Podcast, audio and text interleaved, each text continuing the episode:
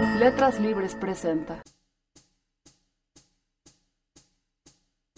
Esto es En Palabras de Otros, un podcast de letras libres en el que invitamos a escritores a leer y comentar cuentos escritos por otros y publicados en las páginas de esta revista. Yo soy Emilio Ribaud y nuestro invitado de hoy es Julián Herbert. Julián nació en 1971 y es poeta, novelista, cuentista y ensayista, además de músico y promotor cultural. Ha recibido distinciones como el Premio Nacional de Literatura Gilberto Owen, el Premio Nacional de Cuento Juan José Arreola, el Premio Jaén de Novela y el Premio de Novela Elena Poniatowska. La novela merecedora de estos dos últimos premios fue Canción de Tumba, en la cual, cito una de las muchas reseñas publicadas en torno al libro, Herbert desmenuza el dolor con precisión médica y la sangre fría de un verdugo. Sus libros más recientes son el poemario Álbum Iscariote, publicado por Era, y Algunas estúpidas razones para volver a Berlín, una recopilación de crónicas editada por Filo de Caballos. Julián leerá de Tener Pianola, chiste número 4, del escritor estadounidense William Gaddis, publicado en Letras Libres en febrero de 2009. Gaddis, nacido en 1922 y muerto en 1998, Inició su carrera con la publicación en 1955 de Los Reconocimientos, una novela sobre la originalidad y la falsificación en el arte, que para Jonathan Franzen sería una especie de El guardián entre el centeno recubierto con una capa de erudición.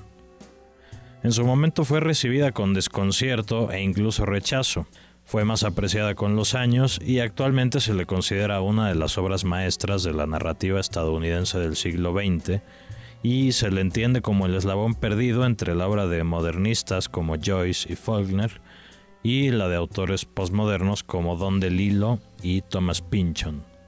La siguiente novela de Gaddis llegó casi 20 años después, en 1976. JR, ganadora del National Book Award, cuenta la historia de JR Van Sant, un niño de 11 años que hace una fortuna en la bolsa de valores luego de conocer su funcionamiento durante una visita escolar. A estas alturas, Gaddis ya gozaba de mayor aceptación y recibió becas y premios que le permitieron dedicarse de lleno a la escritura. Publicó de forma subsecuente Gótico Carpintero en 1985 y Su pasatiempo favorito en 1994. Ambas tuvieron mejor suerte a nivel crítico y comercial.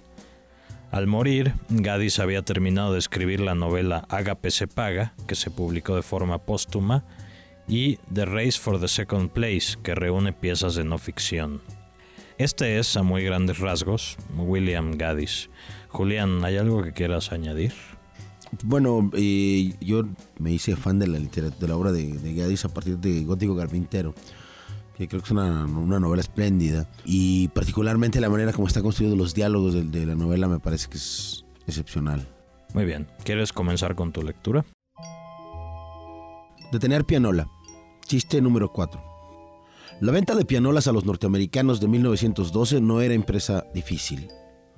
Había sitio para todo el mundo en este mundo nuevo y feliz, en donde la pianola trajo una respuesta a algunas de las necesidades más persistentes de los estadounidenses.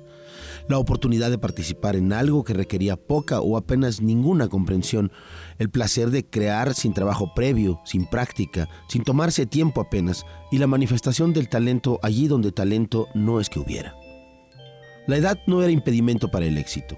Un niño de Seattle que se hubiera pasado sus cinco años de vida entre pianolas era un experto en demostraciones.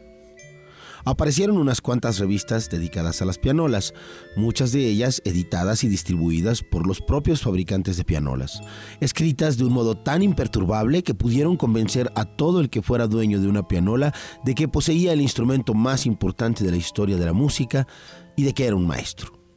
La guía de compradores de Presto lo mantenía al tanto de todas las novedades, de los nuevos rollos disponibles y la revista Pianola amenazaba incluso con educarlo para el uso más conveniente de su máquina.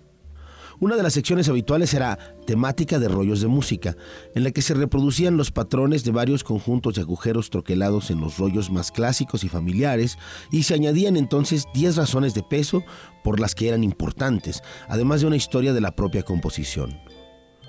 La idea no era otra que leer los conjuntos de perforaciones al tiempo que se tocaba el rollo, tal como el músico profesional lee las notas en la partitura. La música presentada con esta nueva ropa de faena pasó a ser algo que quizá fuese a fin de cuentas tangible. Los programas de pianola fueron el producto sugerido para los propietarios menos imaginativos, que pronto aprendieron que era preferible no comprometerse artísticamente en el entretenimiento de la velada, mezclando obras populares como el Rack Medley número 8 de Swift y El poeta moribundo de Gottschalk, con clásicos de la ópera ligera como Girillies de Van Alstyne o Madame Sherry de Karl Hochner. La industria, probablemente por elemental decencia, construyó 10.000 pianos de cola en 1914, pero de los 325.000 que se construyeron en total, 80.000 fueron pianolas. Los reparadores de pianos, que habían comenzado a trabajar por vocación sin nada que temer de las regularidades del pianoforte, se encontraron entonces inundados de libros, carpetas y diagramas en los que se les explicaban las maravillas de la neumática. En ese mismo año se inauguró en Nueva York la Danforth Player Action School, donde se impartían cursos exhaustivos sobre mecánica de la interpretación y también hubo algunas academias por correspondencia que cubrían las necesidades de los nuevos profesionales. La industria del rollo perforado había sido un cómplice forzoso en todo este desarrollo, aunque tenía un atractivo propio. La idea de transformar cualquier pieza musical, ya fuera una cantilena, ya fuera un concierto sinfónico, en una serie anónima de agujeros perforados en un rollo de papel en blanco, resultó para no pocas personas tan excitante como la investigación de la escritura cuneiforme. La industria del rollo perforado creció a la velocidad que le permitió el mundo de la pianola, aunque algunos fabricantes de pianolas desarrollaron su actividad en el seno de la empresa familiar y se dedicaron a fabricar sus propios rollos. Artistas como Robert Warnum y Emmanuel Moore produjeron registros para casas como Eolian, Ampico y Welt Mignon. La perforadora más pequeña que comercializó Le Barjan costaba 35 dólares y con ella era posible que uno se fabricara su propia música de papel. Hubo un hombre que patentó un rollo de hule y otro no menos imaginativo que se puso a hacer rollos de música con una troqueladora y papel pintado. La mayoría de la gente de mentalidad poco profunda recurrió al Arto Roll o al Vocal Style. El Arto Roll debía su nombre al espacio que por lo común se dejaba en blanco al final del rollo, donde éste se enganchaba a la anilla de arrastre y que por lo común venía ilustrado con dibujos y comentarios. Tras una interpretación briosa del sexteto de Lucía, las ranuras fugitivas desaparecían de la vista del usuario, como de costumbre, y tanto el espectador como todo el que quisiera acercarse se encontraba con un continuo de dibujos cromados, de doncellas saltarinas y fragmentos de prosa más o menos chusca sobre las tribulaciones de la heroína. James Whitcomb Riley compró una pianola en 1905 en consecuencia poética, de lo cual Vocal Style Company imprimió algunas de sus obras con el fin de que se vendieran y se recitaran acompañadas por rollos musicales de la casa. También comercializaron espectáculos juglarescos en un solo rollo, en el que la procesión de las ranuras se interrumpía con las palabras detener pianola, chiste número 4. En este punto, el libro de chistes que se vendía junto con el rollo se abría por la página correspondiente al número 4.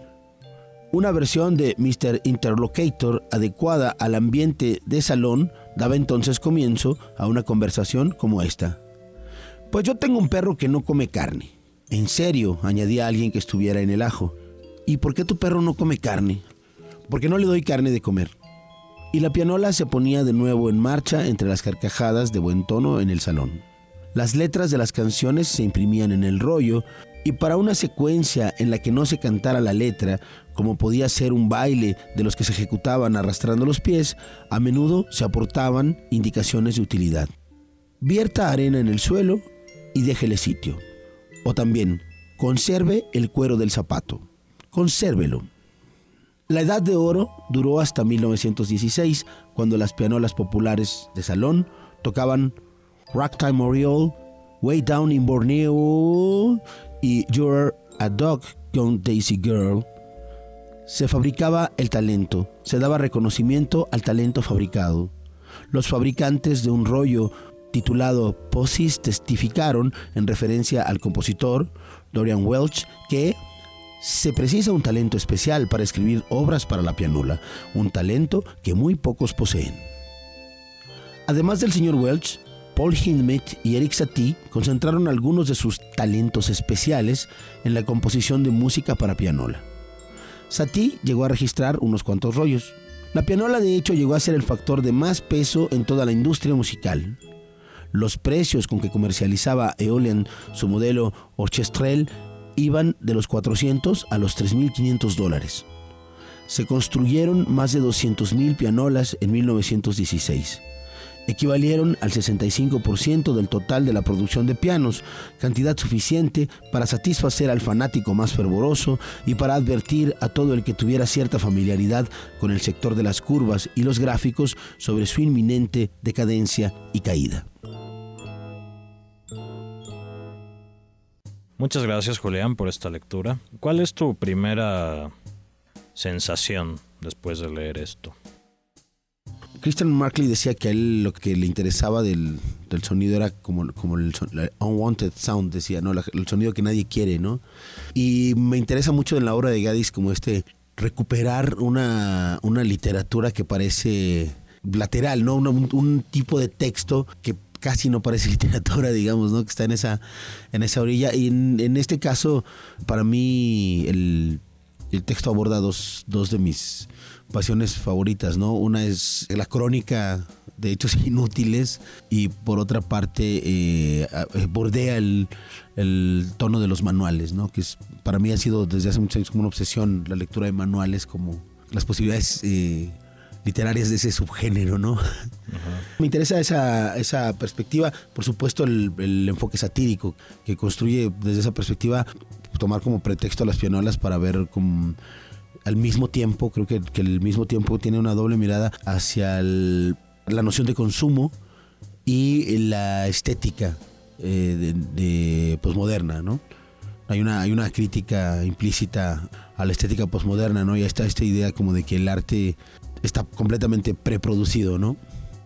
Voy a contar un poco la historia de este texto, que fue la primera publicación de Gaddis. Salió en The Atlantic en julio de 1951 Luego esta historia de la pianola reaparece brevemente en los reconocimientos en boca de un personaje secundario que cuenta que está justamente escribiendo acerca de las pianolas. También aparece en JR y en Agape se paga. Y Rodrigo Fresán, en el prólogo que escribió para la edición de sexto piso de Agape se paga, reproduce esta cita de Stephen Moore, un experto en la obra de Gaddis. Dice, para Gaddis, el piano mecánico, que utiliza los procedimientos técnicos de las primeras y más primitivas computadoras, simbolizaba y presagiaba los peligros de una tendencia que no demoraría en volverse cosa de todos los días. El uso de máquinas para elaborar un arte mecánico que atentaría contra el libre albedrío e inspiración súbita del auténtico, del artista individual y único es esta idea de que todo está ya escrito y de que cualquiera puede... Claro, reciclar, simplemente reciclar.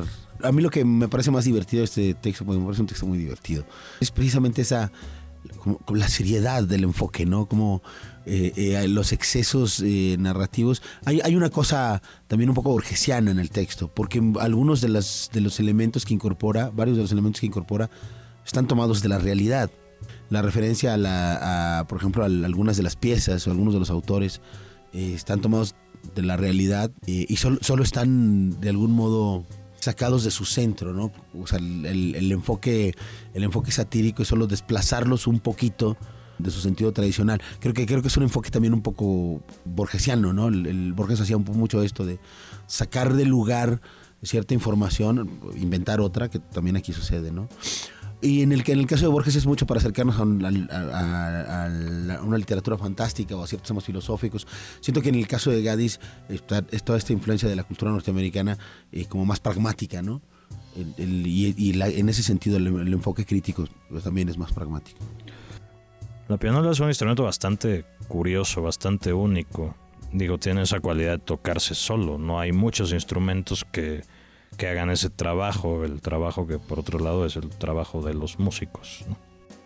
por eso pienso que el, que el enfoque va más allá de la, estética y abarca el, el, el, de la vida contemporánea, ¿no? Eh, por supuesto, el, principal enfoque creo de Gadis es, es la estética, pero, pero también está esta, esta noción de la, necesidad de, hacer todo el tiempo cosas y, que de algún modo funcionen lo más independientemente posible de la, de la actividad humana, que es, que es hay una especie de oxímoron ahí, ¿no? Por ejemplo, los automóviles. ¿no? Toda esta idea de que el, o sea, el automóvil complementa al individuo y complementa la libertad del individuo, pero al mismo tiempo, entre menos cosas hagas en un automóvil, o sea, si no tienes que meter cambios y si solo tienes que darle indicaciones de voz para que te comunique por teléfono o suba o baja los, o baje los cristales, eh, se supone que hay como más lujo, ¿no? Entonces, siento que, que no, no, no, recuerdo que, que haya eh, como, como un instrumento musical en sí, no, pero digamos que la el sintagma que está ahí en, el, en, el, en, la pianola sí, creo que sí está presente en casi todas las cosas de la vida cotidiana, ¿no? Esa automatización de los mecanismos. Ahora, ahora me viene a la cabeza esto que no tiene que ver con, lo que decías, pero, pero que, me parece como, como anécdota, eh, no, eh, no, está mal eh, recordarla. recuerdo que un artista, hay un artista conceptual por ahí que, que, que hizo una lectura una lectura del golpe de dados de Malarmé en una pianola. Y es una lectura curiosa. Justo lo que hizo fue poner el poema, es que el poema está desplegado sobre la página, digamos, es un poema que se despliega como una especie de carta astronómica sobre la página. Y este autor lo que hizo fue ponerlo en un rollo de pianola, el, el poema, imprimirlo, y recortar todas las palabras. Es decir, las perforaciones del rollo de pianola serían las palabras de, del poema de Malarmé y luego ejecutarlo, ¿no? Que, las perforaciones de las palabras se convirtieran en el sonido de, la pianola. Y es curioso porque el efecto final, digamos que lo, que resultó fue una pieza que se acerca a la música impresionista francesa.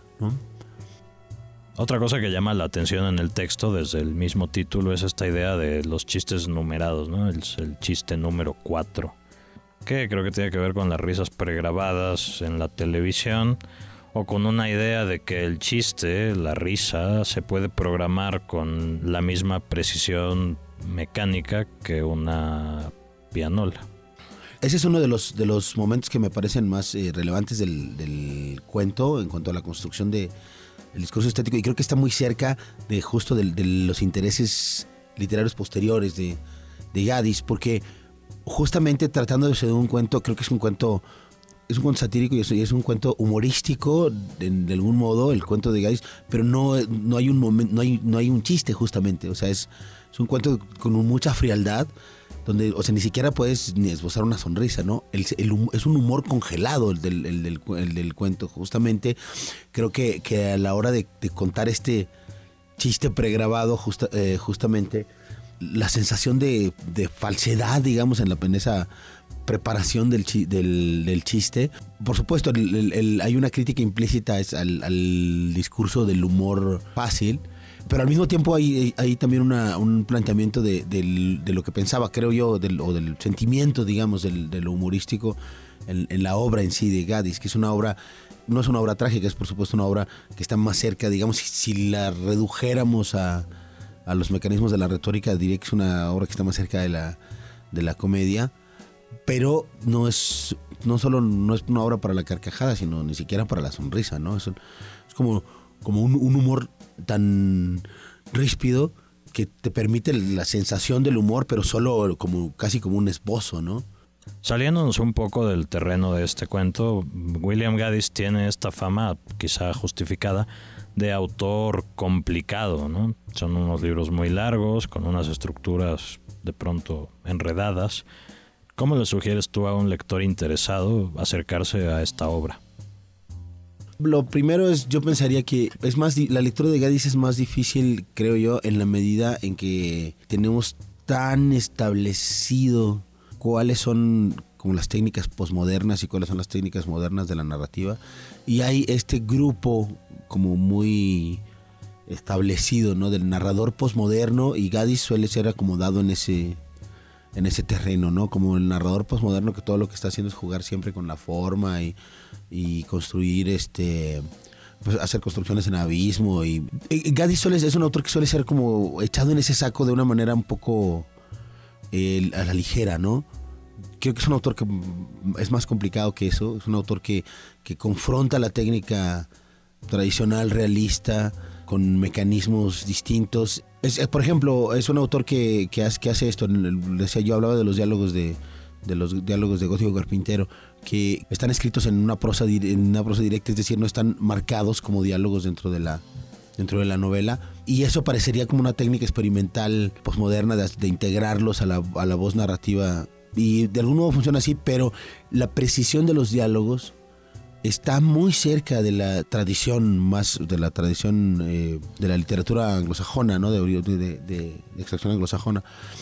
De hecho, yo, yo suelo hacer un ejercicio para el taller de diálogos, que es una lectura de un pasaje en particular de Gótico Carpintero, y que son unos diálogos que, que están que rivalizan con los de Hemingway, por ejemplo, ¿no? Entonces, yo pensaría que una, un primer acercamiento sería ese, ¿no? Tratar de leer a William Gaddis con más curiosidad acerca de la peculiaridad de su obra, porque creo que es un autor muy peculiar, creo que es un autor que está justo, justo, creo que es ese eslabón, especie de eslabón perdido entre la prosa eficiente, digamos, de, la generación perdida y los discursos más radicales, experimentales, eh, posmodernos.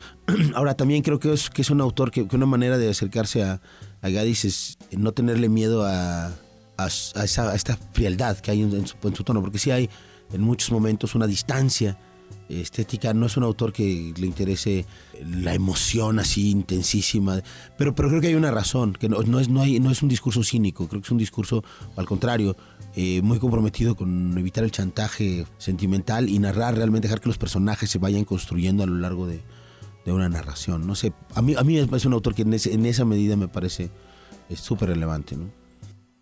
Mencionaste un poco antes tu interés en los manuales. ¿Por qué ese interés? pues no sé, mano.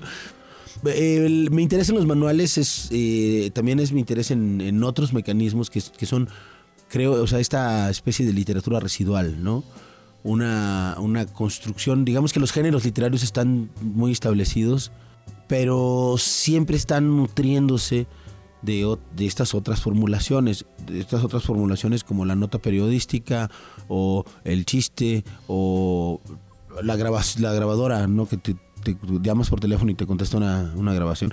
Y, para, mí, para mí todos esos mecanismos de, de construcción de significado me, siempre me han sido interesantes porque creo que hay, esa, hay una narrativa implícita ahí, es que es una narrativa que por supuesto la mayor parte de las veces puede interpretarse o suele interpretarse en clave eh, humorística, en clave satírica, pero me parecen, como, el, como es el caso del, del texto de, de Gadis, eh, creo que, creo que esta, estas eh, zonas eh, residuales te dan mucha libertad para expresar mecanismos narrativos que no están basados a fuerza en eh, la fabulación, el, el, desarrollo del personaje, como en la, en la retórica resuelta, digamos que ya está resuelta en los, en los manuales, ¿no? Entonces es como te dan chance de generar una, son huecos de la retórica, digamos, que te dan chance de generar discursos narrativos distintos, no sé, es un poco eso.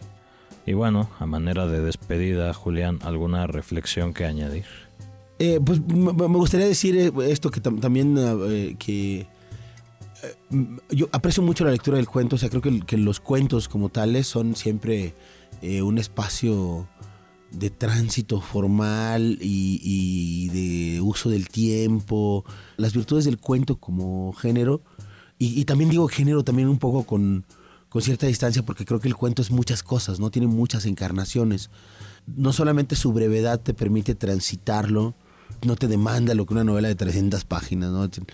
Entonces, me da mucho gusto hacer esta lectura y, y, estar en esto porque también creo que el cuento, la parte de la, de la oralidad o de los, del cuento encarnado en la voz, digamos, le da otro, otro nicho, ¿no? Un género que para mí, te, digo, tiene muchas estas virtudes, para mí tendría que ser el género principal en, en estos tiempos. O sea, creo que, que a pesar de, que, de los alcances que tiene la novela, creo que el cuento es una herramienta muy precisa para el mundo en el que nos desenvolvemos, ¿no? Para la velocidad a la que nos desenvolvemos, para la multiplicidad de formatos entre los que nos desenvolvemos. Creo que el cuento tiene toda esa, esa flexibilidad y esa cercanía es como una saeta, ¿no? En ese sentido.